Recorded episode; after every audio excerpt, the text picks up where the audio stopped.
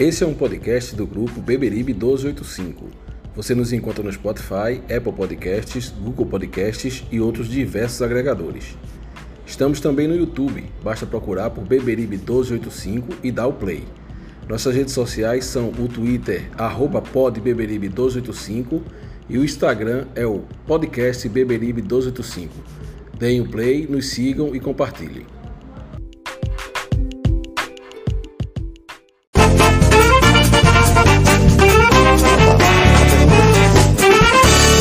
Adianta mudar seu doutor, meu coração sempre será tricolor.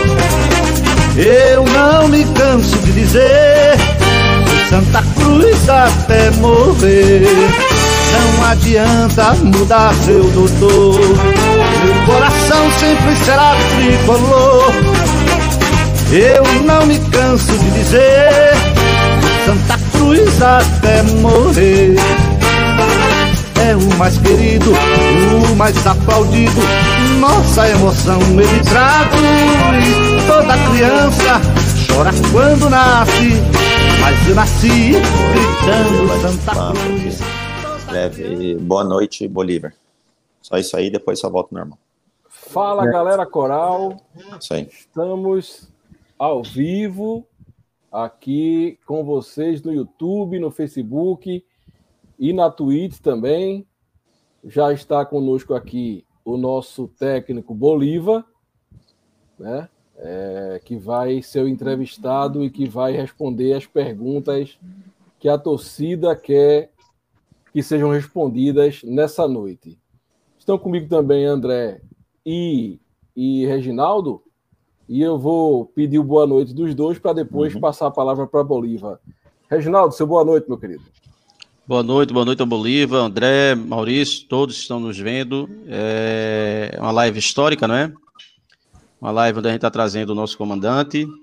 Queria desejar e agradecer inicialmente ao Bolívar, agradecer ao Diego, Diego Borges, assessor de imprensa, que teve a presteza e a delicadeza de fazer não é, as intermediações para que Bolívar pudesse participar, e o Fabiano Melo também, o executivo de futebol. Então, que essa live seja extremamente proveitosa e que a gente esclareça algumas coisas relativas ao Santa Cruz, que vai iniciar o campeonato, é, quiçá um dos mais importantes da sua história recente. André, seu boa noite, André. Boa noite, Maurício. Boa noite, Reginaldo. Boa noite ao técnico Bolívar. Estamos aqui para a gente conversar com o treinador de Santa Cruz em uma live é, que a gente espera ser muito proveitosa né, para a torcida do Santa, a nação tricolor. Um abraço a todos. Então, já dado boa noite pelos integrantes. Bolívar, a primeira pergunta com aquelas pessoas que são entrevistadas pela primeira vez no nosso canal é sempre a mesma. Quem é Bolívar? É um pessoal mais novo aí pode não ter conhecido você em campo, mas Bolívar dentro de campo e agora como técnico. Quem é Bolívar para o torcedor coral conhecer você? Boa noite e obrigado por, pela presença. Boa noite, um prazer estar tá, tá participando com vocês desse bate-papo. É, o Bolívar é um cara que é, iniciou a sua carreira como atleta no Guarani de Venâncio Aires, uma cidade a 110 quilômetros de Porto Alegre. É uma cidade vizinha à minha cidade aonde eu nasci, que é Santa Cruz do Sul, e acabei iniciando a minha carreira no Guarani de Venâncio Soares, no, no juvenil, e joguei dois anos ali no Guarani e acabei indo para o sub-20 do Grêmio, onde passei dois anos é, no sub-20 do Grêmio, sendo bicampeão de juniores em duas finais contra o Internacional. E logo depois acabei estourando idade de, de juniores, acabei indo para o Joinville disputar uma Série B com 20 anos. E aí fiz uma grande Série B, acabei retornando para o Guarani, porque tinha o vínculo ainda do meu contrato. E aí aonde acabei participando em mais um ano, onde a gente foi campeão do interior. E acabei disputando uma Série C como atleta, sendo comandado pelo Mano Menezes no Brasil de Pelotas. E acabei voltando novamente, aonde se encerrava o meu contrato no último ano que eu tinha com o Guarani onde acabei fazendo em 2002 é, um grande campeonato gaúcho. Foi quando teve o interesse do Internacional e a partir de 2003 fiquei até 2006 no Internacional, quando fui campeão da Libertadores em 2006. Acabei sendo vendido para o Mônaco da França. Passei dois anos jogando, duas temporadas no Mônaco. E acabei em 2008 voltando emprestado para o Internacional, porque o Inter queria montar novamente uma equipe para disputar títulos novamente. E a gente acabou sendo campeão da Sul-Americana em 2008. Então, acabei voltando para o Mônaco, mas o Inter acabou exercendo é, é, é, os meus direitos novamente, acabou me comprando novamente do Mônaco, foi quando eu retornei ao Internacional, aí 2010 sendo campeão da Libertadores novamente, sendo capitão daquela equipe, e aí ficando até 2012, aonde 2013 eu acabei indo para o Botafogo, onde fui campeão carioca em 2013, e levamos o clube a depois de 15 anos a disputar novamente uma Libertadores em 2014. Acabei saindo daí do Botafogo, voltando para o Novo Hamburgo, onde era uma equipe que é próxima de, de Porto Alegre, e depois encerrando na Portuguesa, né? Foi meu último ano, a Portuguesa de São Paulo, disputando a Série C de 2015. E a partir dali foi um ano me preparando, né, como, como técnico, estudando, fazendo estágios. Eu acabei logo que, que encerrei, é, acabei procurando os técnicos com quem eu trabalhei. É, vamos lá, fiz estágio com o Mano Menezes quando ele estava no Cruzeiro, passei um mês com ele. Com o Roger Machado, que tinha sido meu técnico no Novo Hamburgo, fiquei um mês com ele quando ele estava no Atlético Mineiro. Com Dorival Júnior no São Paulo também fiquei um mês com ele. Com o Mancini na Chapecoense quando ele estava. E com o Celso Rotti no Internacional, quando ele ainda estava no Internacional. Então, passei dois anos me preparando, fazendo os cursos da CBF. Estou hoje, é, nesse ano de 2021, é, terminando a licença A, né? O segundo módulo dela, e depois me preparando no final do ano para fazer a licença Pro já. E aí, 2018, onde iniciou né, a minha carreira como técnico, no União Rondonópolis do Mato Grosso. Acabamos ficando é, em quarto lugar no Campeonato Mato Grossense, onde foi a minha primeira experiência como técnico. Depois acabei disputando a segunda divisão de Santa Catarina com o Barra Futebol Clube, o time de Balneário. Acabamos também ficando a um ponto do acesso. E, e, e então, a partir dali, eu acabei retornando, indo para o Novo Hamburgo. Novo Hamburgo, acabamos fazendo também uma bela campanha. Acabamos perdendo as quartas de final para o Internacional naquela ocasião, no Campeonato Gaúcho. Acabamos perdendo em casa e depois ganhando é, o, jogo de volta no Beira Rio, mas o, a, a, soma de gols acabou é, nos eliminando. E depois disputei o segundo semestre no Cianorte, né, a disputa da, da Série D. A gente disputou a Série D e também ficou a um confronto também de ter o acesso para a série, série C. E aí, depois, a oportunidade de disputar também no mesmo ano com o Brasil de Pelotas uma Série B, onde o clube estava na zona de rebaixamento e a gente acabou fazendo uma ótima Série B e acabou com quatro rodadas de antecedência já livrando o clube, né, ficando no meio de tabela. Então, foi uma experiência muito boa. E ano passado fazendo aquela bela campanha também com o Vila Nova, que a gente acabou chegando no final, muito parecido com o que foi agora, no final do Campeonato Goiano. E aí, com toda a ocasião que teve da Covid, a competição acabou parando e a gente teve é, quase um mês de preparação aí para a Série C, e aonde a gente já conseguiu fazer um belo trabalho, uma bela campanha. Infelizmente, é, é, saímos é, no quadrangular final, mas eu acho que o trabalho de construção, de montagem de equipe e de uma primeira fase que eu considero muito difícil, a gente acabou fazendo um grande trabalho.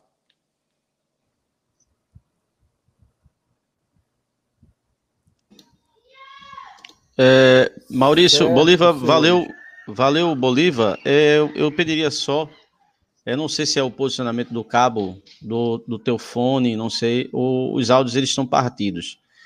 Dá para compreender, mas ele fica partido. Então, enquanto o Bolívar dá uma ajeitada aí, Maurício, circulou a notícia agora à noite no Twitter é, falando de uma possível dispensa ou não aproveitamento do jogador Adriano Michael Jackson, que teria sido afastado e não seria aproveitado para a Série C. Prontamente, o podcast Bibiribe 1285 e a resenha Santa Meu Eterno Amor, na marca da exclusividade, falou com o Fabiano Melo. E eu queria que você reproduzisse tanto a minha pergunta quanto o áudio de Fabiano para a gente pôr fim à celeuma criada há pouco. Se possível, né? Vamos lá. Estão me ouvindo bem vocês? Dá uma Beleza. olhada se meu áudio, se meu áudio melhorou aí. Melhorou? Melhorou, melhorou, Bolívia, melhorou. Tá bom. Pronto. Vamos botar a resposta, a pergunta de Reginaldo, a resposta, e depois Bolívar está aí na live e também comenta sobre o assunto. Vamos lá. Na marca da exclusividade, aqui com o executivo de futebol Fabiano Melo para a Rádio Tropical FM eh, e o programação também Eterno Amor e o podcast Bibiribe 1285. Saiu, está circulando a notícia de, uma provável, de um provável afastamento do jogador Adriano Michael Jackson, que não faria parte mais dos planos do Santa Cruz para a Série C do Campeonato Brasileiro. Procede, eh, Fabiano, essa informação. Boa noite, esclareça aí para a torcida tricolor. Boa noite a todos aí. Não, não procede não. O que aconteceu foi que o Adriano, em um dos treinos, sentiu algumas dores na lombar e ele vem tratando com a fisioterapia essas dores na lombar. Eu acredito que essa semana ele deva voltar aos treinos normalmente. É isso, Bolívar? É isso. É, a gente, nesses dias que acabou fazendo a intertemporada, são treinos muito fortes. Eu deixei muito claro aqui que a gente ia ter um método de trabalho que os jogadores não estavam acostumados, e principalmente a escola gaúcha, ela trabalha muito em cima de força, em cima da condição física do atleta, e a gente precisava ter esse recondicionamento físico desses atletas. E o Adriano acabou sentindo essa dor na lombar e como é, o processo todo da fisioterapia está é, no estádio Arruda, é, foi melhor a, a, permanência dele ali para poder fazer esse tratamento da lombar, para que ele pudesse se recuperar e voltar novamente aos treinamentos. Então é isso, pessoal. É, okay. Mais uma vez, a gente nos grupos, sempre que surge esse tipo de notícia, a gente diz: calma, vamos esperar a confirmação várias notícias já circulam e circularam e depois foram desmentidas pelo clube. Então tenham calma, botem a bola no chão, vamos esperar a confirmação é, para depois a gente tomar uma posição. É, vamos começar esse esse esse bate-bola então. É, vamos lá, Reginaldo. Começa a primeira aí, pergunta a primeira pergunta, a Bolívia não é minha, é do podcast Bíblia 1285, é do presidente Joaquim Bezerra, que ontem esteve conosco. Numa live extraordinária, e quem não teve a oportunidade de ver, é, assista, que foi muito esclarecedora. A pergunta de Joaquim foi: Bolívar, o time estará pronto para domingo, uma vez que o Santa só tem uma bala e essa bala precisa ser assertiva? Como o time do Santa Cruz entrará em campo domingo, com que postura, se é uma postura já próxima daquilo que é o desejo do torcedor tricolor para sair dessa famigerada Série C? O tempo que a gente teve, ele foi um tempo hábil, né, para a gente poder fazer essa preparação. Foi um tempo adequado, onde, volto a repetir, a gente precisava recondicionar novamente esses atletas num trabalho de força. E agora, nessa última semana, a gente já vem trabalhando taticamente. Claro que o torcedor, o presidente, todos vão querer uma equipe ideal logo na estreia. A gente sabe é, que isso às vezes não acontece. A gente vai fazer o nosso máximo para poder fazer uma grande estreia. Sabemos da importância que é iniciar com o pé direito essa competição, jogando fora de casa. Mas uma equipe muito mais equilibrada do que a gente encontrou quando aqui chegou, uma equipe com novos conceitos, uma equipe mais agressiva, principalmente nesse poder de marcação e de criação. Eu acho que a gente precisa caracterizar a equipe do, do Santa Cruz como uma equipe que vai lutar até o final pela vitória. É, os jogadores que aqui estão e os jogadores que foram contratados são jogadores com esse perfil e a gente selecionou isso muito bem por conhecer os atletas que aqui estão, por saber dos atletas que a gente contratou, que são atletas com perfil para poder chegar no Santa Cruz hoje vestir essa camisa e honrar ela dentro de campo. Então a gente vai fazer de tudo para fazer uma grande estreia. É, sabemos que é uma competição longa e, e que com o tempo você vai adquirindo cada vez mais a confiança desses atletas e com as vitórias a gente vai crescendo cada vez mais dentro da competição.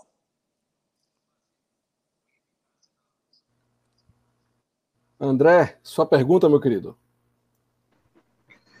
É, Bolívar, é, o que você encontrou de estrutura no Santa Cruz te agradou? É, o que é que precisa ser melhorado na sua visão? Olha, eu encontrei uma, uma estrutura muito boa de trabalho, muito boa mesmo. É, pelas declarações que foram feitas logo antes da minha chegada aqui, é, foram declarações muito fortes, mas o que eu acabei encontrando aqui é um centro de treinamento com dois campos, um segundo agora que vem ficando pronto, de muita qualidade, muita qualidade mesmo. O campo mesmo que a gente vem treinando todos os dias é um campo que vem suportando bem e está dando uma condição muito boa de fazer os trabalhos táticos e técnicos, principalmente, muito parecido com o gramado do Arruda. Então, eu estou muito feliz é, com tudo que eu venho encontrando. No próprio Arruda também, quando a gente teve a oportunidade de treinar o gramado, ele vem sendo cuidado para que a gente possa ter um gramado em perfeitas condições, né, para poder desenvolver um bom futebol. E a estrutura, os profissionais que o clube tem também, são profissionais muito capacitados. É, o clube tem uma comissão é, que já nos deu um respaldo, né, logo de início, para a questão de conhecimento de atletas, e a gente tinha que minimizar isso o quanto antes, para não perder tempo.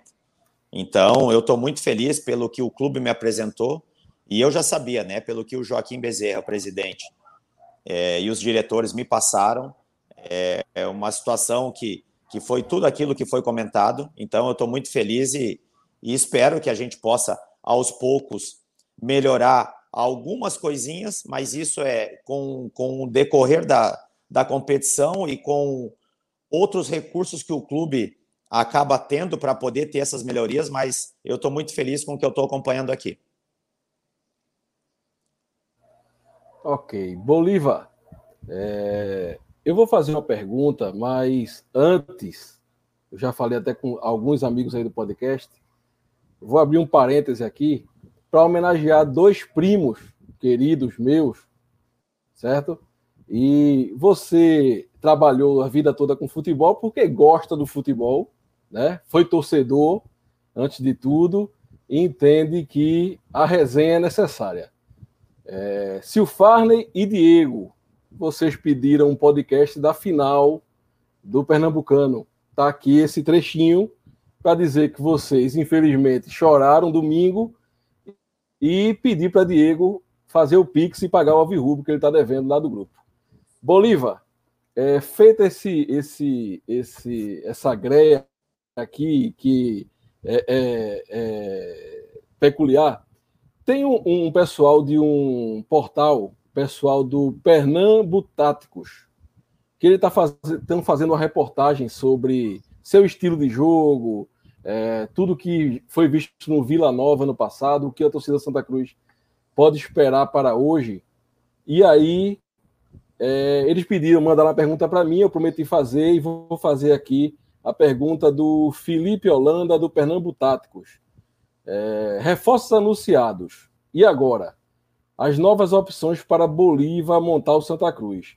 Com mais tempo de trabalho e opções no elenco, o que o time ganha técnica e taticamente para a disputa da Série C? Qual seria a batida perfeita para esse time? O encaixe, o esquema, com essas peças novas que chegaram e estão à disposição. Ah, eu tenho, eu tenho uma, um conceito, uma característica de É, quando faço uma montagem de elenco, eu procuro é, é, trazer atletas com quem eu trabalhei, atletas versáteis, né? Com, com, característica de daqui a pouco eu não precisar mudar é, uma alteração para poder fazer é, uma variação tática dentro do jogo. São jogadores que, que já estão acostumados com isso. É, você pode iniciar a maneira num sistema tático e dentro do próprio jogo, de repente, para ter um encaixe no adversário de marcação, você mudar essa variação sem mudar peças. Então, é, o meu conceito ele é dessa maneira.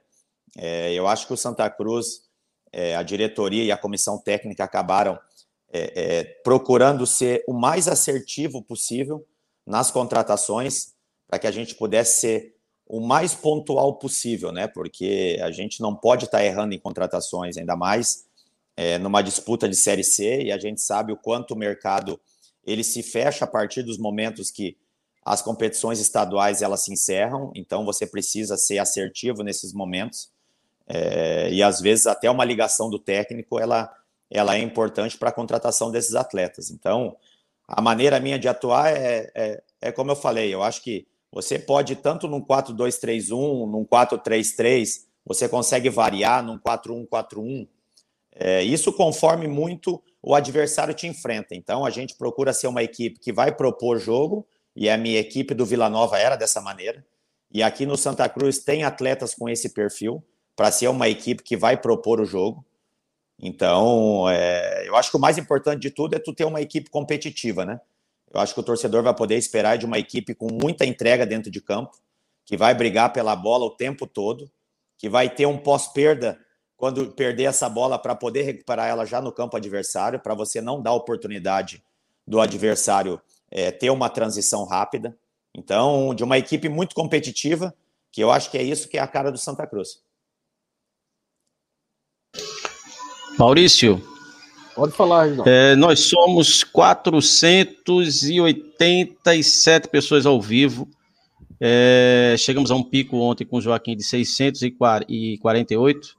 Então eu queria aproveitar, agradecer a audiência, pedir ao torcedor que não for inscrito ainda no canal, se inscreva no canal, deixa o like.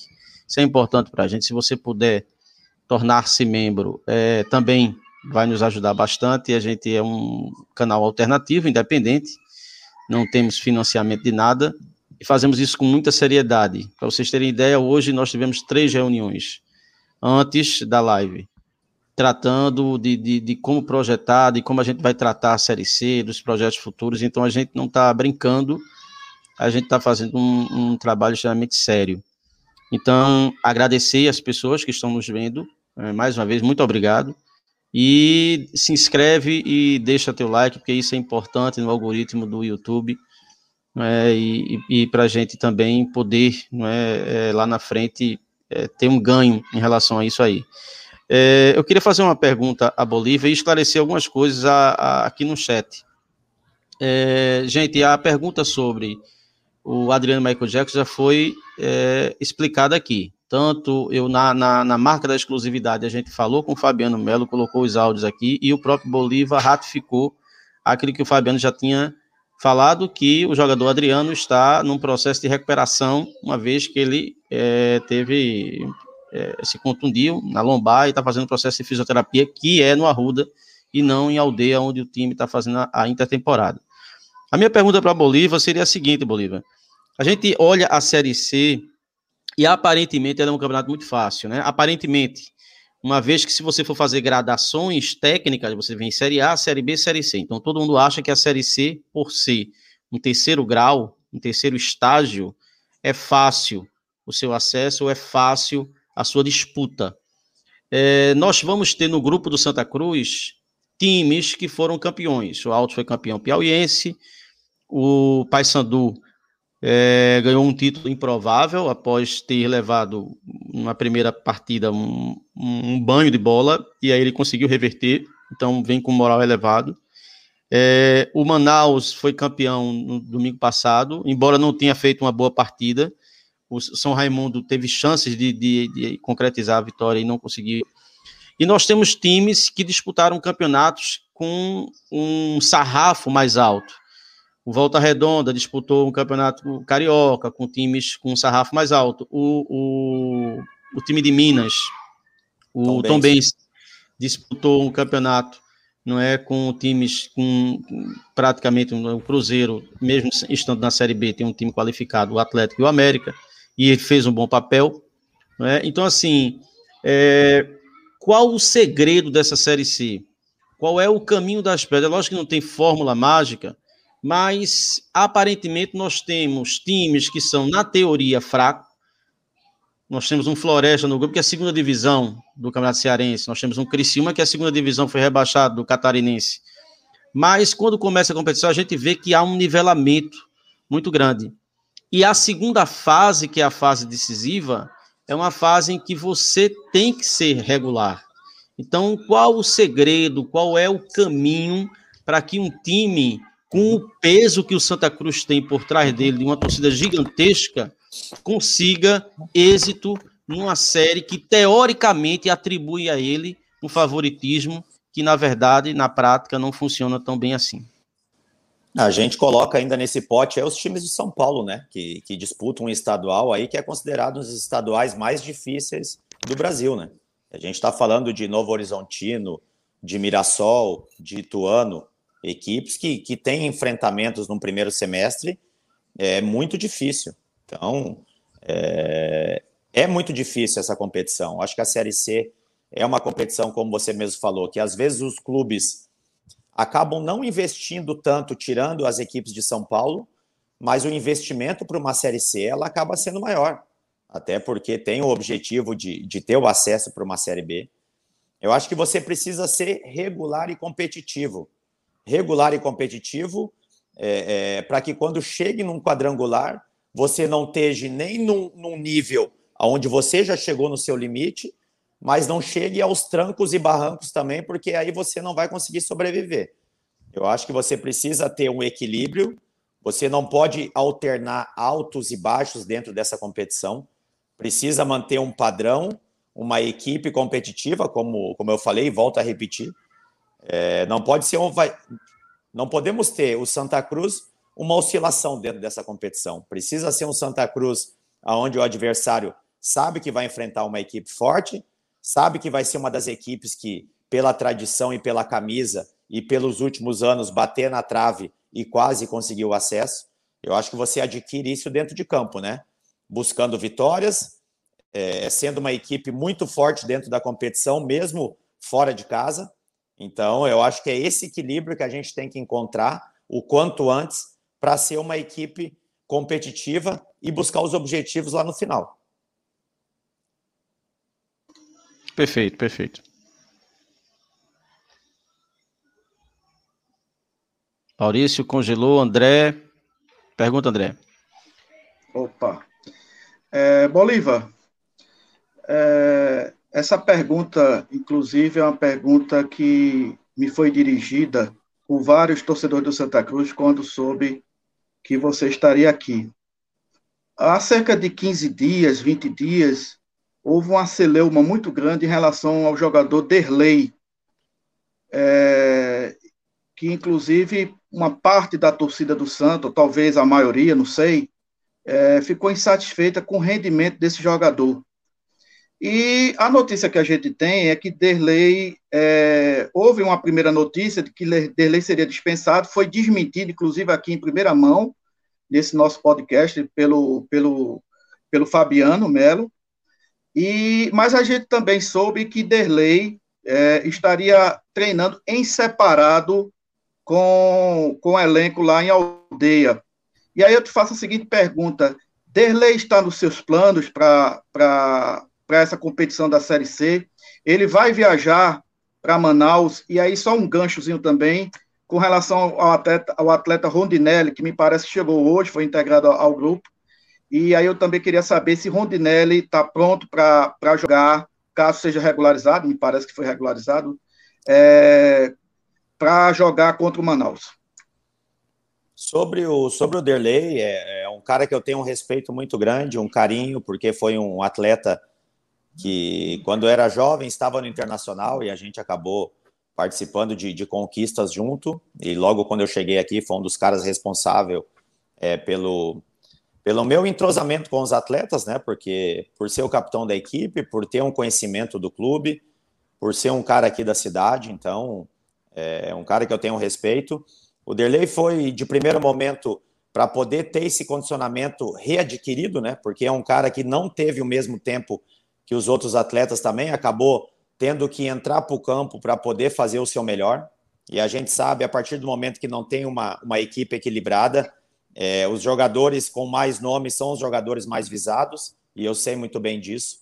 E a carga, ela cai muito mais nesses atletas. Então, é um cara que está fazendo um trabalho à parte para poder ter esse recondicionamento novamente. É, e todo atleta que tem contrato com o clube, o Derlei é um cara que tem contrato com o clube, a gente conta para os planos sim. A partir do momento que esse atleta tem contrato com o clube, você precisa utilizar sim. Então, é uma questão de tempo e a gente está dando esse tempo para poder ter esse recondicionamento novamente. Então, se tiver à disposição, a gente vai ver é, os melhores atletas para que a gente possa levar para Manaus, né? Porque foi como eu falei, eu acho que Precisamos ir a Manaus com pensamento de vitória. Sabemos que a estreia ela é importante e a gente precisa ter os melhores jogadores ao nosso lado. É, em relação ao Rondinelli. Ah, desculpa. O Rondinelli, o Rondinelli acabou não fazendo treinamento, né? Ele chegou hoje em Recife, vai participar amanhã com a gente e a gente vai ver a real condição dele, até porque acabou o Campeonato Paulista faz uma semana e a gente vai ver como é que esse atleta estava, se ele estava fazendo algum tipo de treinamento ou veio com esse descanso, que eu acho que é necessário, de repente, de uma semana, porque você readapta ele em três, quatro dias aí, esse atleta, para ele poder ter novamente o seu, o seu condicionamento, né? Até porque estava jogando um Campeonato Paulista, onde jogava na quarta e no domingo, então não vai ter esse problema. Então, é esperar amanhã para poder conversar com o atleta, para ver como que ele está se sentindo e se vai ter a disponibilidade, né, da, de repente, de, de tempo de inscrição desse atleta para a estreia e como que ele vai estar. Bolívar, é, alguns treinadores brasileiros hoje, eles é, têm um esquema definido, certo? E adaptam esses jogadores ao seu esquema. É, o Bolívar pra, para o Santa Cruz, ele vai ter um esquema para jogos dentro de casa e um para fora, ou um esquema para cada adversário, segundo estudos, ou é, é o esquema de Bolívar, é aquele pré-definido, onde o time vai ganhar corpo, vai ganhar entrosamento e vai até o final com aquele esquema. A gente tem, a gente tem um padrão, como eu falei na, na pergunta anterior, a gente tem um padrão de, de atuação sim, até porque é, os atletas estão adaptados a essa maneira de jogar, mas a gente varia muito durante os treinamentos. A gente já faz essa variação de esquema, até porque daqui a pouco você enfrenta uma equipe um sistema onde a sua marcação ela não está encaixando e você precisa ter essa adaptação e não adianta fazer ali na hora do jogo, a gente já faz nos treinamentos. E a gente sabe o quanto isso é necessário. Então, eu tenho sim um padrão, uma maneira de atuar em que eu gosto, onde a gente acaba sendo uma equipe muito forte quando ataca e, e, e ao mesmo tempo que você está é, é, tá sendo atacado, você tem um poder de marcação também muito forte, porque você baixa suas linhas de marcação e acaba, por certos momentos, sendo uma equipe reativa. Isso não é problema nenhum. Eu acho que não por jogar fora ou dentro de casa. Eu acabo atuando da mesma maneira. É, como eu falei, você trabalha em cima do que o seu adversário vai te apresentar. Então a gente está preparado aí para qualquer adversidade que aparecer durante uma partida. É, ô Maurício. Diga lá, Reginaldo. É, André, fazer a, propaganda das nossas camisas. Estamos aqui devidamente padronizados, né? Com a camisa do Beberibe 1285. Mostra aí, André. É, é, a camisa de Maurício, viu, pessoal? Ele disse que não, não ficou feito uma baby look. Mas no caso dele, ele disse que só ficou baby, nem o look ficou, porque ficou acostadinho Olha, demais. Deus é justo, mas a camisa ficou mais justa ainda em mim. Mas a culpa não é da camisa, não, é do modelo, viu? Então aí, ó, pessoal, é, quem tiver interesse na camisa do podcast, quem for membro tem um desconto. E quem tiver interesse, no link da descrição do vídeo tem o nosso número do Telegram, onde é um grupo do podcast Beberibe 1285, onde as informações são passadas lá em primeira mão. Né? Então eu convido a vocês, caso vocês queiram a camisa de muito boa qualidade, tecido é muito bom e a camisa confortável e o design diferente, não é? Tá aí o nosso amigo André, que mora na Tamarindinha no lado de fora, já está com a dele, eu também. Né? E, e, o Maurício, infelizmente, a camisa ele disse que ficou muito apertadinha, não se sentiu muito bem. Olha só, Bolívar, eu queria fazer um, uma, uma outra pergunta a ti, que é o seguinte: as informações que nós temos, e aí a gente, como repórter, sabe, é, tem os nossos canais, é de que sua equipe é muito boa. É, o seu trabalho é muito bom. É lógico, a gente vai é, ratificar isso nos jogos, mas seu trabalho é muito bom, sua equipe é muito boa, sua equipe de apoio. Né? É, e eu, eu, o que me deixa, o que eu queria perguntar a você é o seguinte: Santa Cruz se notabilizou o ano passado por ser um time muito regular. Ele era regularmente burocrático. Era um time que jogava. E você enfrentou, eu narrei o jogo lá em Goiás. É, você é, enfrentou um time que tinha determinadas posses, é, posse de bola, tinha um controle do jogo, mas jogava lateralmente. Lateralmente. Um, um futebol muito burocrático, pouco, incisivo. Você não via no Santa Cruz jogadas de passagem de lateral, de infiltração de homem surpresa e de, de arremates a gol. Arremates a gol que seu time, ao jogar contra o Santa, eu via uma superioridade técnica no Santa, mas eu via no seu time uma capacidade de arremate de fora da área, que é quando o jogo está muito às vezes truncado, isso é uma alternativa. Inclusive o gol que nós levamos foi um gol de Biancuti nesse sentido. E você tinha também o Alain Mineiro que fazia essa função de chutar de fora da área. E o Santa passou o ano de 2020 todo sem chutar a gol. É um time que trazia mu muito pouco trabalho ao goleiro adversário. A gente chegava a brincar aqui no podcast que se os goleiros adversários jogassem, se os times adversários jogassem sem goleiro, não fazia falta alguma. O goleiro poderia sentar e ler um jornal porque o Santa Cruz chegava a jogos de não chutar uma bola sequer no gol.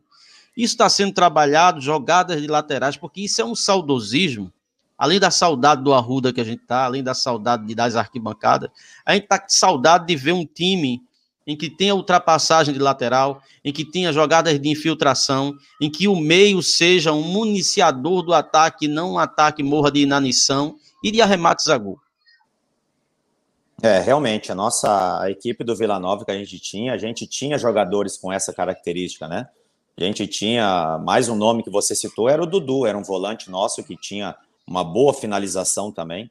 Então era um time que era muito objetivo, né? Ele, ele, ele tinha esses passes por vezes laterais, mas era um time muito incisivo. Era um time mais objetivo, né? A gente acabava tendo mais finalizações do que o adversário, né? Por, por ter jogadores com essas características, né? Então a gente tem hoje aqui no Santa Cruz, a gente está com, com, com jogadores é, para poder ter é, essa aproximação, eu, é, desde a minha chegada aqui, eu sempre achei que o Chiquinho era um cara que ficava muito sozinho naquela criação de meio campo, e agora, com a chegada do Rondinelli, vai ter essa aproximação desses dois atletas, então isso acaba já tendo uma, uma construção melhor de meio campo. Você já tem laterais que têm essa característica ofensiva, né? Tanto o Julinho, que foi contratado, o próprio Érito, agora recente, são jogadores que vão com frequência à linha de fundo e são jogadores que que acabam tendo essa ultrapassagem pelo lado. E a gente resgatar novamente, né, com o Pipico, que é um jogador que eu gosto muito. Eu sei que o torcedor, por certo momento, às vezes cobra um cara que não está fazendo os gols, mas é um cara que eu confio muito. A gente sabe da importância dele e ele é um cara que não desaprendeu a fazer gol, até porque é um ídolo do clube. É um cara que fez história já aqui também. Então, eu acho que, como eu falei, eu acho que você encaixando bem essas peças, você terá um time com esse perfil, né? De jogadores que finalizam de média distância quando um jogo tiver mais truncado pelo meio de ter ultrapassagem com os nossos laterais e com, com os extremas pela beirada do campo, para poder municiar né, os nossos atacantes, para poder ter essa criação o tempo todo. Né? Não podemos ser uma equipe que vai jogar por uma bola. Temos que ser uma equipe que vai ser repetitiva por, por, por insistir em, em, em finalização, e isso constantemente vai acontecer os erros, mas ser uma equipe incisiva e uma equipe sendo objetiva quando tiver no último terço do campo. É, Bolívia, só para complementar, assim, porque a gente é, recebe perguntas de, de, dos integrantes, de, de torcedores. Você é, é, veio da Escola Gaúcha, a gente teve aqui né, professores de Escola Gaúcha, e caracteriza por uma marcação muito forte, e a gente é, ficou com esse problema. A gente era muito bom defensivamente e ofensivamente nem tanto. Né? Então, por isso, essa observação. Agora, eu queria que te perguntar outra coisa que ficou que escapou na pergunta. É o seguinte: eu me criei, eu, eu, eu aprendi a gostar de futebol na década de 80, quando todos os times tinham, no mínimo, seis jogadores bons. Né? A qualidade se sobressaía ao físico. Então, isso era muito visível no jogo. Dava, dava, você ia para o jogo para ver Fulaninho jogar. Né? E, e tinha uma característica nesses times que era batedores de falta. Todo time, praticamente o camisa 10, era um batedor de falta, por excelência. E hoje a gente vê batedores de falta em escassez. Eu não sei se os jogadores eles são inaptos, eu acredito que não, eu acho que é questão de treinamento mesmo. Seu time como é que será a bola parada do seu time? Não só na bola parada lateral, mas também nessa questão de ter a falta como um, uma, uma opção não é? de, de mudar a, a, a estrutura do jogo, a história do jogo através de uma cobrança bem feita, enfim. Eu acho que isso requer, requer treinamento, né? A gente está falando hoje do Santa Cruz, mas isso é um problema geral no futebol brasileiro. Hoje a gente não, não encontra no Campeonato Brasileiro um, um especialista é, em cobranças de falta. Então, isso requer também muito do atleta, do interesse, e a gente cobra muito isso. Eu acho que é importante, porque às vezes é um jogo que está muito difícil, você pode decidir numa bola parada. A gente sabe o quanto é importante você ter jogadores e um repertório bom não só um atleta, mas ter dois, de repente um destro e um canhoto, até para surpreender o goleiro. E isso a gente está trabalhando e vai continuar trabalhando muito. Às vezes os atletas comentam que não tem tempo, mas a gente sempre arruma. Você tira um pouco do, do tempo do treinamento e faz um complemento só com faltas, né? E a gente tem esse costume de fazer isso. E a gente vai tentar criar essa identidade também de ter, no mínimo, aí dois atletas com, com um perfil de cobrança de falta, porque, como eu falei, eu acho que é importante você decidir jogos também com bola parada, né? Então, é, como você falou antes, é, meu pai foi atleta, meu pai disputou a Olimpíada de 72 em Munique, e eu procuro conversar muito com meu pai. Meu pai foi campeão paulista na Inter de Limeira em 86. É, a Inter de Limeira foi a primeira campeã do interior, campeã paulista. E timaço, naquele fut... timaço, né? Um timaço é, da Inter. E aí agora a gente a gente vê o futebol a cada ano que passa é, muito fisicamente, né? Hoje os, os, atletas correm muito mais do que os atletas da época de 70, de 80. E isso é uma evolução é, que a cada geração que passa a gente vem encontrando, sem dúvida nenhuma. A gente lembra hoje que a gente não, não encontra camisa 10 hoje. Camisa 10 clássico, como o da Alessandro, que eu joguei junto, com o próprio Alex, jogadores que, que faziam a diferença. Então, o futebol hoje, a gente tem que se adaptar a ele, você precisa é, é, é criar essas características nos atletas, né? E essa é uma, é uma das especialidades que a gente quer criar dentro do Santa Cruz, de ter atletas com perfil de cobranças de falta, porque isso aí pode ser decisivo para a gente num, num, num, quadrangular final aí. O Bolívar, perfeito, perfeito. É, tá me ouvindo bem vocês? É, tá Pô. se fosse dentro de uma, de uma lata, mas Vocês dá para estar. bem? tá, tá ouvindo bem. Tava com um pouco de eco, mas agora melhorou. Só lembrando, viu, Maurício, deu uma travada. Pessoal, se inscrevam, deixe o like, se inscrevam no canal. Se puder ser membro, a gente agradece. É, o trabalho que a gente vem fazendo é um trabalho para trazer de maneira alternativa um, Notícias do Santa Cruz. É um podcast feito de tricolores para tricolores. Ô, com isenção, com respeito e com muita, muita dedicação. Diga lá, André. É, eu tenho uma pergunta para fazer para o Bolívar, aproveitando esse gancho do, do, no camisa 10, do batedor de falta. É, Bolívar, como você sabe, né, como todo mundo sabe, o Santa Cruz é, exportou para o futebol mundial um dos melhores camisa 10 de toda a história do futebol, que foi Rivaldo. Né? Eu tive o prazer de ver Rivaldo jogando com a camisa do Santa Cruz. Não é? E aí eu te pergunto, é, como é que está a base do, do Santa é, é, Bolívar, os jogadores da base, alguém tem chamado a sua atenção? Eu só queria fazer aqui um parênteses com relação ao João Cardoso, que, que foi um jogador que, que, que atuou, fez boas partidas na Copa é, São Paulo de Futebol Júnior, e, no entanto, quando subiu, não teve umas atuações boas e é o tipo de jogador que atua numa área ali que o Santa Cruz precisa muito, muito mesmo. E a gente tem um carinho muito grande com esses jogadores da base, mas me parece que falta um tanto quanto de confiança neles. Né? E isso é um, é problema do jogador, até mesmo de uma formação, mas também passa pela orientação do técnico. É, então, eu gostaria de saber de você é, como é que você está enxergando a base, aqueles atletas da base do clube, que é um ativo importante do clube, não é? E o que é que você é, é, faz uma prospecção desses jogadores da base, Bolívar?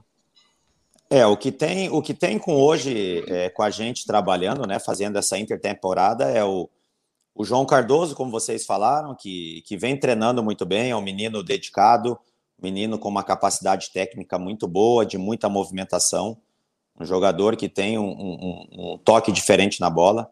Então, é um jogador bem interessante, sim. O próprio Jadson também, que a gente vem trabalhando muito com ele, vem falando muito com ele, orientando, né? Um jogador que o clube deposita também uma, uma confiança muito grande.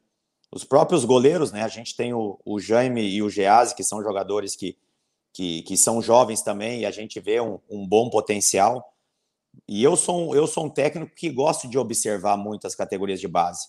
Para falar a verdade, eu não tive tempo ainda, porque acabei chegando, jogando quarta e domingo e depois já viajando para fazer a intertemporada, mas já conversei com as pessoas da categoria de base, com o próprio Giovanni, que é o coordenador, para poder acompanhar os jogos também do sub-17, treinamentos sub-20.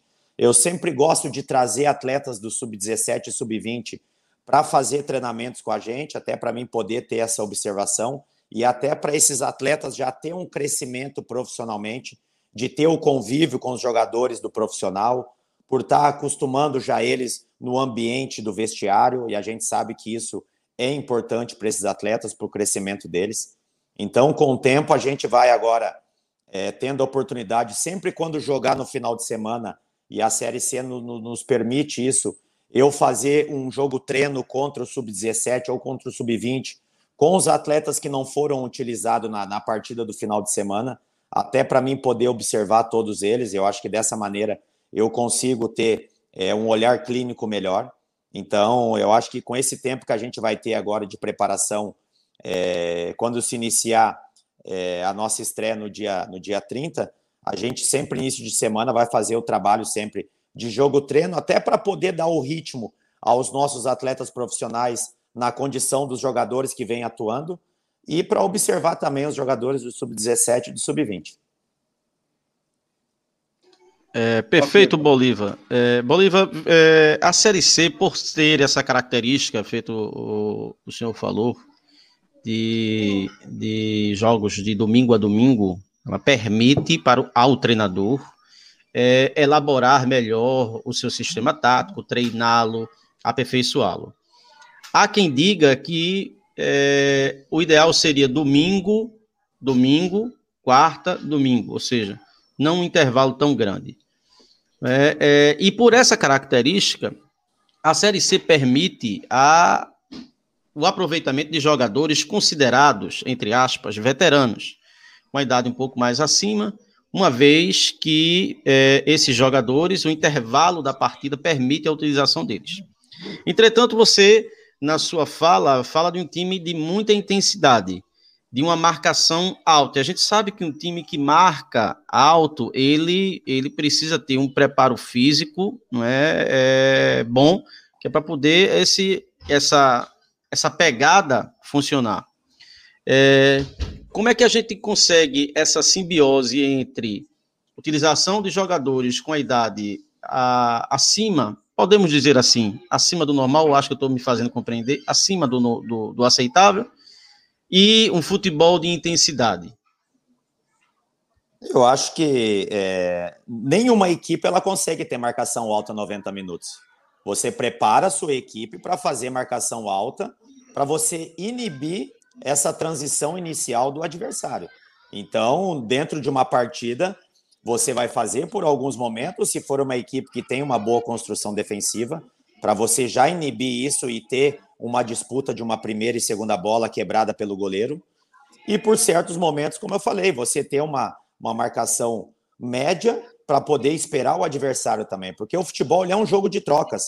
Não adianta você querer pressionar o adversário 90 minutos porque a partir do momento que, que você vai ter esse desgaste, quando você tiver a bola, você não vai ter uma condição para poder surpreender o adversário. Então, vai ser, como eu falei, independente se o atleta é um atleta que já passa dos seus 30 anos, mas a preparação que a gente faz e fez agora durante esses 10 dias lá em aldeia foi uma preparação para que esses atletas pudessem se condicionar para poder ter esse jogo envolvente. Então, é, é, é é poder manter isso e a Série C, como você falou, no no, nos dá esse tempo de durante a semana você recondicionar novamente esse trabalho de força com esses atletas, porque o jogo só no final de semana você consegue manter esse trabalho de força durante a temporada toda. É, ok, eu queria que André, novamente, ele vai, vai fazer a pergunta dele. Queria que André novamente mostrasse a camisa nossa do Beberibe 1285 é, mais uma vez agradecendo aqui a audiência. Chegamos a 600 do pico, viu, é, Bolívar? Daqui a pouco tá batendo o presidente, viu? Que bom. Estamos com 600 ao vivo. Né? É, isso é muito bom para a gente, muito bom para a torcida. Olha aí a camisa do Beberibe 285. Isso aí, essa, esse design foi criado por um dos nossos seguidores. O... Dá para ver? Dá para ver, dá para ver, perfeito é, um dos nossos seguidores, né, que foi que criou o design da camisa. É, então tá muito 14 bonita. É, o número 14 é proposital, é em referência ao ano que o clube foi fundado, né? Foi fundado, exatamente. exatamente. É, então, pessoal, mais uma vez, agradecendo e é, quero pedir novamente, vocês se inscrevam no canal, o like, a gente está formatando boletins semanais, a gente vai fazer sempre os nossos pré-jogos, os nossos pós-jogos, é? e sempre quando houver a necessidade de um plantão, como houve recentemente, não é, no Santa Cruz, nós vamos sempre fazer aquele plantão, não é, com a seriedade de sempre. André, qual a palavra aí? É, Bolívar, vamos falar especificamente no jogo de domingo. Santa Cruz vai enfrentar um time que foi campeão né, do seu estado, um time que o Santa Cruz, o ano passado, é, perdeu por duas vezes, né? Perdeu tanto lá em Manaus como perdeu para Arruda, no Arruda. E um time que nós tomamos conhecimento dessa notícia ontem, de que contratou Marcelo Martelotti, que é um treinador que conhece o Santa Cruz na palma da mão. Né? É, o que é que você está imaginando, Bolívar, para esse jogo? Você espera uma marcação alta? Você espera o time do Manaus é, é, atacando nos primeiros minutos? O que é que você mentaliza para o jogo de, de, domingo? E emendando também a pergunta, é, em que percentual você acha, aí o percentual de, de, tanto na parte física como na parte tática e técnica, em que percentual você acha que o Santa Cruz, dentro do ideal, que o Santa Cruz vai entrar em campo domingo contra o Manaus? É, o Marcelo conhece muito bem o Santa Cruz, né? Mas se a gente for pegar os atletas que trabalharam com ele, foram Chiquinho e Pipico. O restante são todos atletas que, que não estavam ano passado, né? Então, é uma característica totalmente diferente desses atletas. Manaus, uma equipe, a gente pôde acompanhar os dois jogos do Manaus aí da, da final, agora quando eu estava é, fazendo a intertemporada. É, encontrou muitas dificuldades, é, a gente pôde acompanhar e sempre uma mudança de, de comissão técnica, ela gera é, é, é, uma coisa boa às vezes, porque tem atletas que não estão atuando, que acabam criando uma expectativa de, de poder atuar com um novo técnico. Então, o Marcelo é um cara experiente, é um cara que eu tenho um respeito muito grande, uma admiração é, pelo ótimo trabalho que ele fez ano passado. É, então, é um jogo muito difícil, um jogo com uma equipe onde a gente acaba enfrentando o Manaus, que onde, dentro do seu estádio, é, tenta pressionar o seu adversário lá em cima desde o início, acaba deixando propositalmente o campo com uma grama mais alta para o jogo ficar um pouco mais lento. Então, a gente está ciente de tudo que vai encontrar. É, o Santa Cruz, como eu falei, eu acho que no decorrer da competição a gente vai é, é, é chegando no nosso 100%, né? Não adianta você, de repente, atingir o seu estágio logo no início e chegar no final da competição e você já não ter é, é, aonde mais bater, né? Então, eu acho que com muito equilíbrio, como eu falei, dentro da competição, sendo uma equipe que não vai oscilar é, com altos e baixos, a gente ter um, um, uma equipe boa, uma equipe que vai, como eu falei, brigar os 90 minutos pelo resultado, vai vender muito caro a derrota. Quando isso acontecer, o adversário vai ter que jogar muito para poder vencer o Santa Cruz, porque esses jogadores eles estão muito preparados, eles sabem que esse torcedor ele é muito apaixonado, ele é um torcedor que espera é, esse acesso há um tempo e, e, e eu sempre deixo muito claro para eles que a gente tem a grande oportunidade de um livro em branco e escrever uma história e essa história ela vai ser escrita agora na estreia contra o Manaus. E o jogador ele só fica marcado quando ele consegue títulos. E o nosso grande objetivo é esse. Eu falei para os atletas que para mim não pode ser mais um ano. Ele tem que ser o meu ano, o ano do Santa Cruz, o ano desse torcedor apaixonado. E a gente vai fazer de tudo aí para já iniciar com o pé direito, para poder já trazer esse torcedor para o nosso lado. E é uma pena que eu não consigo ter esse torcedor do meu lado num Arruda lotado, como eu sempre vi e sempre acompanhei. E mais, quem sabe aí no quadrangular final é, é, a gente consiga, de repente, com uma porcentagem mínima, de repente, que for liberada para torcedores aí, a gente ter esse torcedor fiel aí ao nosso lado.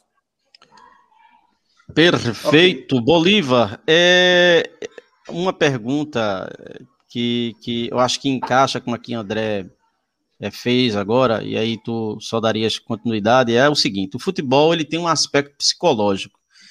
É por isso que eu gosto muito de números no futebol, mas o, eu não sou muito preso a números, né? Hoje em dia a gente, um time contrata um jogador, aí vem scout, aquela coisa toda, e às vezes os números eles trazem informações importantes, mas escondem o essencial. Por exemplo, às vezes você tem um jogador que tem uma média de passes de 70 passes por jogo. Sim, mas como são esses passes? De 2 metros lateralmente, não é? Então, isso é, é, às vezes o número ele, ele deixa, ele esconde o essencial. E a gente sabe que o futebol tem uma aura psicológica em torno, porque é um jogo. Então você tem que estar preparado taticamente, tecnicamente, fisicamente e psicologicamente. Num campeonato duradouro como é a Série C, você vai ter momentos em que você vai ter que saber sofrer. Saber sofrer é importante. E nós, nós estamos com. Nós somos torcedores de um clube que há dois anos se abate muito o time. O time do Santa Cruz era um time que se abatia muito. Nós tivemos uma.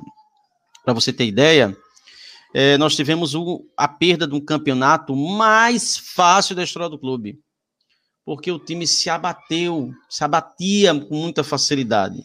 Então, o time do Santa Cruz era um time que não estava preparado psicologicamente. Chegamos no quadrangular final da Série C do ano passado e nós vimos que o Vila soube sofrer. Ele perdeu, inclusive, sob teu comando, o primeiro jogo, e de maneira assim, um gol que vocês sofreram foi um gol que um zagueiro de vocês praticamente deu o gol, não é? mas o Vila soube sofrer soube se recuperar na competição. Como é que tu pensas em trabalhar essa questão psicológica do Santa? Por quê?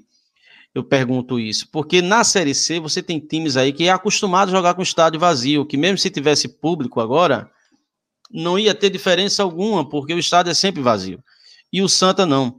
O Santa tem uma cobrança absurda. Tu estás começando um trabalho agora, e se tu tiveres êxito nos dois, três primeiros jogos, tu vai ver que tu vai sair na rua e o pessoal é capaz de te, te levar nos braços. Mas se tu perder dois jogos, tu não vai conseguir sair na rua. Então, como é que tu vai trabalhar essa com jogadores novos, essa questão psicológica que é fundamental numa série de acesso em que o acesso é o título? Eu acho que isso, isso já parte de quando o cara pensa em ser jogador de futebol e eu técnico de futebol. A pressão, a pressão dentro da nossa profissão, ela é uma coisa muito natural e o atleta tem que saber trabalhar com isso. Não adianta você se iludir com os primeiros tapas de uma vitória nas costas, achando que você é o melhor e que tudo está certo, não precisa corrigir nada. Aí é a hora do seu erro. Então você precisa manter os pés no chão e corrigir principalmente na vitória porque às vezes a vitória ela esconde muitas coisas. Então a gente tem essa observação muito bem sempre, a gente tem um trabalho de uma comissão técnica que acaba fazendo muito bem isso, acaba é, é, jogando uma partida no dia, no pós-jogo, a gente acaba mostrando um vídeo detalhado com situações ofensivas e defensivas, aonde a gente mostra para o atleta aonde foi o erro dele, mostra e corrige dentro do campo. Então, não tem como atleta falar, não, mas eu não fiz isso. Não, a gente mostra no vídeo, para o vídeo editado e mostra, ó, nessa situação, se você fizesse esse movimento ou se você matasse essa jogada, você consegue orientar ele. E aí você vai para o campo e faz isso. Eu acho que os atletas com o perfil, principalmente que eu trouxe para cá e o que estavam aqui que eu encontrei, são atletas com esse perfil, de não se abalarem. Até porque o futebol, é, ele tem três resultados. E você não vai estar só preparado mentalmente com a vitória. Você precisa estar dentro do jogo equilibrado quando sofrer um gol, porque às vezes a gente encontra equipes que se abalam quando sofrem um gol e não consegue ter uma, uma situação e um poder de reação. Então, a gente já faz trabalhos isso às vezes dentro dos treinamentos, né, para poder capacitar o atleta que ele possa ter essa resposta imediata, não se abalar em qualquer circunstância saber sofrer, como você falou, dentro da partida. Não é 90 minutos que você vai ser é, o time que vai ditar o jogo o, o, tempo todo. Vai ter momentos que você vai precisar sofrer. Aí você pede para o seu goleiro cair, para de repente você dar uma organizada na equipe, porque é o único atleta que pode cair. Você tem um tempo para poder arrumar a casa. Então, eu acho que tem que ter esse equilíbrio. E eu acho que esses atletas que a gente está trabalhando são atletas com esse perfil até porque o comandante deles foi um cara que, que sempre brigou e nunca se entregou dentro de campo. Então, eles têm ali um espelho, eles têm uma liderança ali fora de campo que promete entregar tudo para eles, como eu sempre falo, para que a gente possa, dentro de campo, ser uma equipe unida e forte. Beleza, Bolívar André, mais uma pergunta, a gente está caminhando para a reta final. É. Bolívar, com a chegada de Wallace Pernambucano, como é que você pretende encaixar esse jogador no seu time? Já contratou o homem, André? É, eu, eu, rapaz. É, André. Tenha calma, gente, deixa ele responder. Gente, a gente, a gente escuta boatos, né? Que, que tem essa negociação, mas não é nada concreto ainda. A gente sabe que teve uma repercussão muito boa com o torcedor. É, é um cara que vem fazendo muitos gols né, no, no América. E a gente sabe o quanto isso é importante, você ter um jogador é, com esse calibre, principalmente numa competição onde é, às vezes os jogos eles são decididos nos detalhes e se você tiver um cara assim é sempre muito importante. Então, é, se for de, de se confirmar a contratação dele, será muito bem-vindo, será um cara que vai somar junto com os jogadores que aqui estão para que a gente possa ter uma equipe cada vez mais forte dentro da competição. Me parece, só para complementar, eh, Reginaldo, me parece que falta um, um, um, jogador né, desse, desse nível, né, um, cara que, que, que, serve como pivô, um cara que tem um porte atlético é, considerado, um, um cara que é, é, bom no cabeceio, a gente vai precisar de determinadas circunstâncias de jogos ter um, um, um, cara assim. Eu me lembro, inclusive, no jogo entre Santa Cruz e Vila Nova, você era o treinador do Vila, foi aquele primeiro jogo que o, o, o primo do, do Messi acertou aquela bola lá e fez o gol. em que no segundo tempo nós ficamos cruzando bola o tempo todo, né, um chuveirinho, mas a gente não tinha um, um, um atleta, e até hoje a gente não tem um atacante do porte físico né, é, é, do jogo desse tipo, como, como é, por exemplo, o Wallace. Então, assim, independentemente do nome, eu acho que falta um, um cara, um atacante com esse, com esse perfil é, dentro do, do, do, do, Santa, porque o Santa vai precisar de um atacante desse perfil no, no, no plantel, né, né, Bolívar? É bom tu ter, né? Tu ter essas variações e, e atletas é, na mesma posição com características diferentes, né? É, como você mesmo falou, é, daqui a pouco você está tendo um jogo apoiado e isso não está dando certo, você acaba optando por jogadas laterais com cruzamento para dentro da área. E aí você ter esse jogador de referência que preocupa o adversário sempre é importante. Então, é, o Wallace tem essa característica, né? E a gente sabe muito bem. Então, se for para ser concretizado isso, eu acho que quem vai ganhar com isso é o Santa Cruz.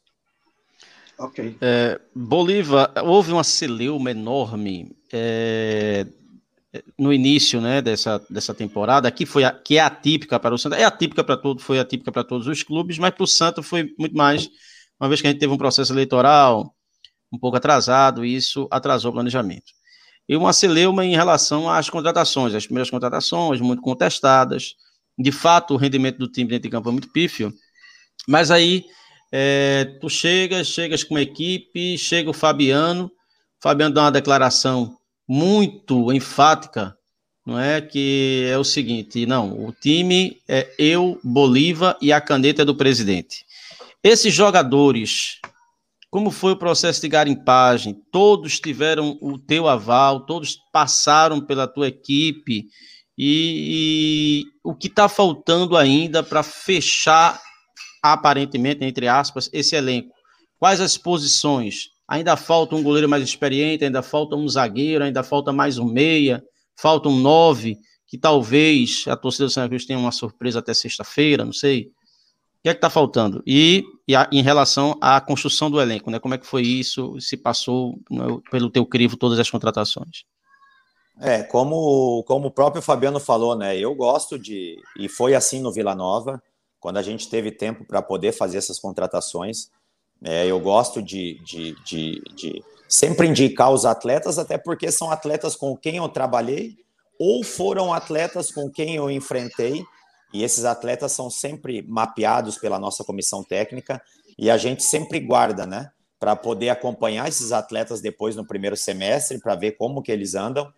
E esses atletas são atletas que vieram com meu aval, sim, atletas que eu conheço que eu acabei enfrentando, como eu falei, ou atletas que participaram comigo em outras equipes. Então, é, eu acho isso importante, por mais que é, é, é venham indicações ou outras pessoas acabam falando, é, eu gosto de ter é, a minha visão e eu que eu penso do atleta, até porque eu vou trabalhar com ele, eu sei o que eu vou poder tirar desse atleta. Então, esses atletas que vieram foram com o nosso aval da minha comissão técnica. E, e em relação à segunda foi. É, em relação ao que está faltando para o tá elenco tá ainda. Tá. A gente, sem dúvida nenhuma, pensa ainda assim em, em, em, um goleiro, até porque é importante. A gente sabe que o Jordan está num, num grande momento e de repente a chegada de um goleiro também pode aumentar o crescimento desse atleta, que é um atleta que vem é, é, é se desempenhando muito bem nos treinamentos e a gente espera que ele possa ter um crescimento maior ainda dentro da competição. A gente se ouve falar realmente também no, no 9, a gente espera que, que, que isso, se isso for se concretizar, vai ser bom para o clube. Então, esperamos. Eu acho que as outras posições são posições já que já tem é, dois jogadores por posição com características diferentes. Então, são esses pequenos detalhes aí que faltam para que a gente possa ter todo mundo aí para poder considerar aí um elenco fechado. André, tua pergunta para depois a gente partir para as considerações finais aí. É. Bolívar, a gente sabe que no futebol, né, você tem que ter o olho no padre e outro na missa, né? Principalmente no caso de um clube como Santa Cruz, que é um clube que de massa, né? É um clube muito popular, que tem uma torcida muito sofrida, né? e que anseia desesperadamente para é, chegar no ano que vem na Série B, né? Santa Cruz é um clube, um clube em si que não é nem para estar numa Série B, mas diante de, de situações passadas entrou nesse nesse mar é, turbulento de Série C e D e ao passo que hoje a torcida almeja chegar a uma Série B. E, logicamente, tudo tem que ser colocado na balança para que esse time chegue a, a subir da Série C para a Série B. Nós já acompanhamos a Série C já né, desse tempo todo que o Santa está e vimos é, durante esse, esse percurso do Santa Cruz arbitragens verdadeiramente calamitosas, né? São árbitros é, realmente despreparados. É, tem, você tem essa preocupação, você conversa com, com sua diretoria, com Fabiano, também a respeito de arbitragem, é, que, na minha opinião, é um, é um, é um componente importante dentro desse conjunto da obra, e é, tu, com, você tem essa preocupação com relação a também a arbitragem? Eu acho que sim, né? A gente pôde acompanhar, até quando a gente estava no, no, Vila Nova, que a gente pegou muitos árbitros despreparados, né? E isso é, em situações, às vezes, que decidiu uma partida. Então, imagina você depender de uma má arbitragem, de repente, no, no momento final de uma competição. Então, sempre é muito difícil, né? A gente torce para que a gente possa é, é, ter árbitros capacitados para poder apitar a Série C. Eu acho que eles precisam estar preparados. Eu acho que a partir do momento que tiver um erro de arbitragem, é, a direção do clube ela precisa é, tomar uma providência, porque isso acaba é, já ligando um sinal de alerta na confederação de, de arbitragem. Eu acho que isso é importante, até porque o Santa Cruz é uma equipe respeitada, então eu acho que tem esse, essa credibilidade para poder justificar esses erros de arbitragem. E a gente precisa estar tá ligado sim. Não pode um trabalho todo de uma temporada ser feito e ele ser decidido pelo um árbitro num erro grotesco, né? Então, precisamos sim estar concentrados e ligados. E se isso se iniciar, a gente tomar alguma atitude, né? O clube é, tomar uma atitude para que a gente não possa ser prejudicado num momento decisivo da competição. É, Bolívar, o Santa, ele se caracterizou nesses 2020 e 2021 em um time de transição excessivamente lenta. Era um time que andava a passos de tartaruga. E a gente sabe que hoje o, o, o esquema, às vezes muito adotado, são esquemas reativos, ou mesmo que não seja um esquema reativo, são esquemas em que a velocidade na transição é extremamente importante para que o time consiga não é, é, chegar à frente, pegando às vezes o adversário ainda se rearrumando defensivamente. Quando você tem uma transição lenta, isso dá tempo suficiente para o adversário se fechar. Teu time não é, é com o Vitinho, é, é com, com o Everton Dias, é, é, essa transição será um time de transição rápida? Será um time é, mais vertical, mais incisivo? Já para o jogo de domingo, tu já tens em mente é, um time base para domingo na estreia? A gente tem ainda é, é, algumas, algumas situações que a gente vai observar até, o, até, até sexta-feira, mas com certeza já temos um time em mente, já uma equipe que a gente já vem treinando já há dois dias já em cima dela, taticamente, para que a gente possa fazer uma grande estreia. É, eu acho que de você ter um time vertical, um time com uma transição rápida, isso requer muito com que o adversário é, se encontra, né? Daqui a pouco você enfrenta uma equipe reativa aos 90 minutos e não tem como você ter uma transição rápida, porque essa equipe ela vai te esperar os 90 minutos. A partir do momento que você enfrenta equipes que queiram jogar de igual para igual, aí sim essa transição ela é ela é importante porque você vai acabar surpreendendo o adversário, porque o adversário ele vai querer partir para cima e automaticamente vai te deixar esses espaços para as infiltrações e para a nossa transição rápida. Então, é, a gente pretende sim ter essas variações dentro do, dos jogos para que a gente possa surpreender, independentemente como o adversário venha. Se é um time mais reativo ou se é um time que vai propor o jogo o tempo todo. É, André, é, tua pergunta final para o Bolívar, para a gente liberar o professor aí. Deve estar cansado no dia de trabalho aí. Rapaz, não, não se trata nem de uma pergunta. É, na verdade, eu queria saber, é, Reginaldo, o que é que você acha dessa camisa aqui? Ela é fantástica, né? Camisa sensacional. Você acha que essa camisa cairia bem em alguma pessoa? Ah, rapaz, no Bolívar, né? Bolívar poderia ganhar a camisa Bolívar, aí. Né? Oh. Bolívar. Ficaria muito feliz. Essa camisa é sua, tá? Opa. É a camisa da gente aqui do blog do, do, do podcast Bibiribe 1285. Com certeza chegará em tuas mãos, tá Muito certo? obrigado. E a gente agradece a, a sua participação aqui no, no nosso podcast. E, é, e gente, eu desejo, não tenho nem pergunta para fazer para você, eu só desejo boa sorte. Estamos no mesmo barco, né? Esse clube é um clube muito querido, muito respeitado. Eu acho que você lá no sul do país já deve ter ouvido, já deve ter visto, né?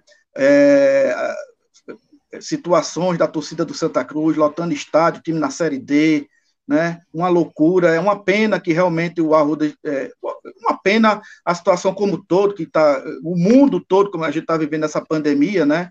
De todos os esportes com, com restrição de público, mas particularmente é, dói muito na gente ver o Santa Cruz jogar, né? Sem o seu, sem o seu torcedor, né? No dia que o Arruda tiver com os portões abertos para receber sua, sua numerosa torcida, o Clube do Povo, o clube que, que faz o morro descer, e só ele aqui que faz o morro descer, aí tu vai ver o que é ser treinador do Santa Cruz Futebol Clube. Então, assim, eu quero te agradecer, torço por, por, por teu trabalho dar certo aqui no, no, no, no Santa, porque o sucesso do seu trabalho é a felicidade nossa, tá? E essa camisa aqui é tua, e vai chegar em breve aqui às tuas mãos. Eu quero só agradecer aqui a oportunidade, tá? Dessa sua entrevista e que, e que venham outras. Um abraço para você, Bolívar. Aproveitando, viu, André? É, agradecendo mais uma vez ao Fabiano Melo, que de início é, foi um sujeito extremamente solícito e falou com o Bolívar, né? A gente sabe da semana atribulada de, de trabalho e de pré-estreia e do nosso assessor Diego Borges, e também teve um papel fundamental nessa entrevista com o Bolívar. E ao Bolívar, o que eu digo é o seguinte: é, você está à frente não de um clube de futebol, está à frente do maior movimento sócio-esportivo do Estado. O Santa Cruz é um movimento social. Você vestiu a camisa do Internacional e no hino do Internacional tem dizendo né, lá no final, o time do povo do Rio Grande do Sul. Aqui, o Santa Cruz é o time mais popular, é o time mais folclórico, é o time em que é, o, o, catador de lixo ele deixa de às vezes de comprar pão para comprar o ingresso e ir ao estádio. É esse sentimento que é inexplicável, que as palavras elas não conseguem transcrever, que pulsa no coração de todo Santa Cruzense e que a gente olha hoje a nossa história, que já fomos terror do Nordeste, o time melhor ranqueado do Nordeste, e hoje a gente olha a situação e a gente fica triste. Mas a gente, ao mesmo tempo que fica triste, a gente tem força, porque é essa força que vai fazer com que nós, torcedores, venhamos a resgatar o clube. Por isso eu quero, antes de finalizar e deixar a palavra para você fazer suas considerações finais, dizer a você, torcedor coral, você é o maior ativo do clube. Você é a maior preciosidade que o clube possui. Você é responsável direto pela reconstrução do Santa. E a reconstrução do Santa não vai ser feita por Joaquim, não vai ser feita por Bolívar, não vai ser feita por Fabiano. É uma ação em conjunta e que o maior protagonista disso tudo é o torcedor coral. É ele o responsável por esse clube não ter fechado as portas, e é ele que vai fazer com que esse clube volte a ser grande no cenário nacional. Eu tenho plena certeza disso. Agora, esse trabalho é um trabalho duradouro, não é um trabalho da noite para o dia, e que nós estamos dando o primeiro passo. O reconhecimento da nossa falência sistêmica é o primeiro passo em direção ao acerto. E eu acho que é isso que a gente está fazendo agora. Eu fico muito feliz em trazer para o podcast um jovem treinador, a qual a gente sempre tem uma preconcepção, mas um cara tão preparado e que, que respondeu as perguntas de maneira, além de solista e educada, mas de uma maneira que dá para perceber que o Santa Cruz não está entregue a qualquer pessoa. Eu te desejo, Bolívar, é, de coração, muito boa sorte, que a gente sabe que futebol tem suas nuances, não é uma ciência exata, mas que você tenha um sucesso fantástico à frente do Santa Cruz e que consiga reconduzir esse clube a um degrau nesse processo de reconstrução do clube. É hora de cortar na própria carne, é hora de espremer o pus, é hora de, de, de chorar e de saber sofrer, mas nós vamos conseguir resgatar esse clube.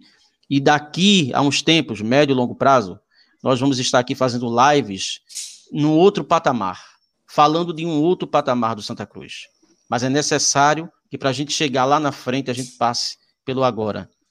É? Se amanhã a gente não consegue ser uma pessoa ou um clube melhor do que hoje, então para que serve amanhã?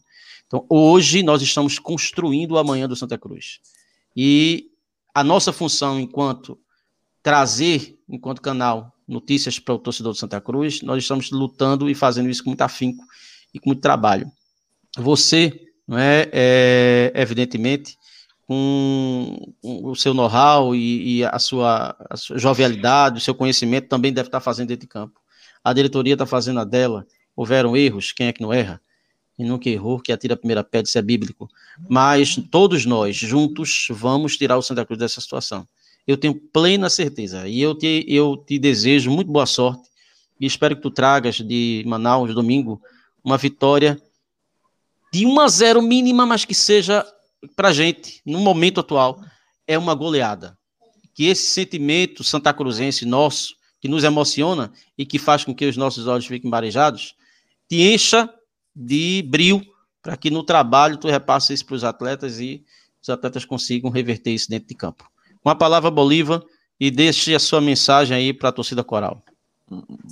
Muito obrigado pelas palavras. É, é tão bom quando a gente senta para poder conversar com pessoas que, que amam o clube é, e pessoas lúcidas, né? Falando da, da, da situação do clube, falando do momento do clube e da importância que todos nós temos, né? Eu sempre falo para minha esposa, para os meus filhos, que eu sou um cara eu sou um cara abençoado, porque uma grande oportunidade está sendo dada para mim na minha vida, né? De poder estar tá num grande clube, de poder resgatar novamente uma história tão bonita que esse clube tem no Santa Cruz.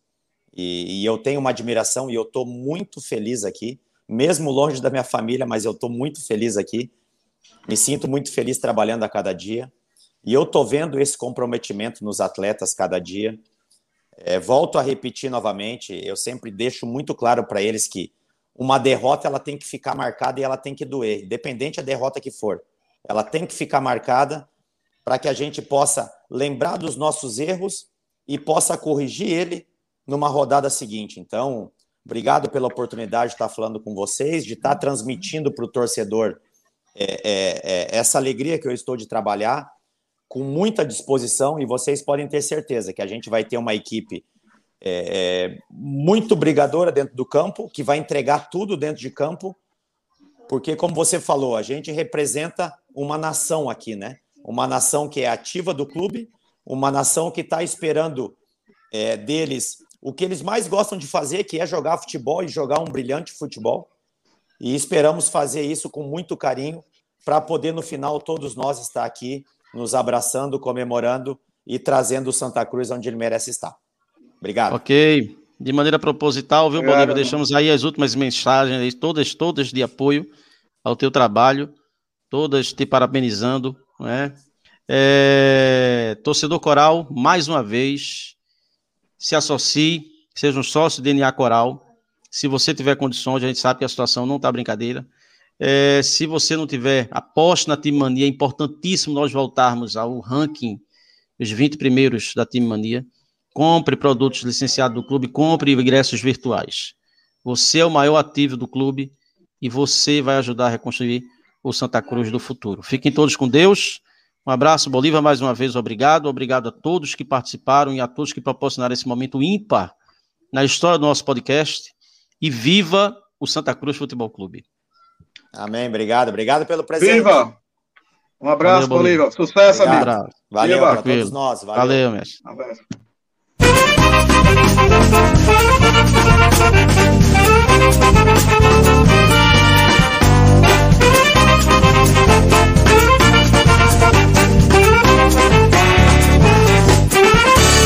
Adianta mudar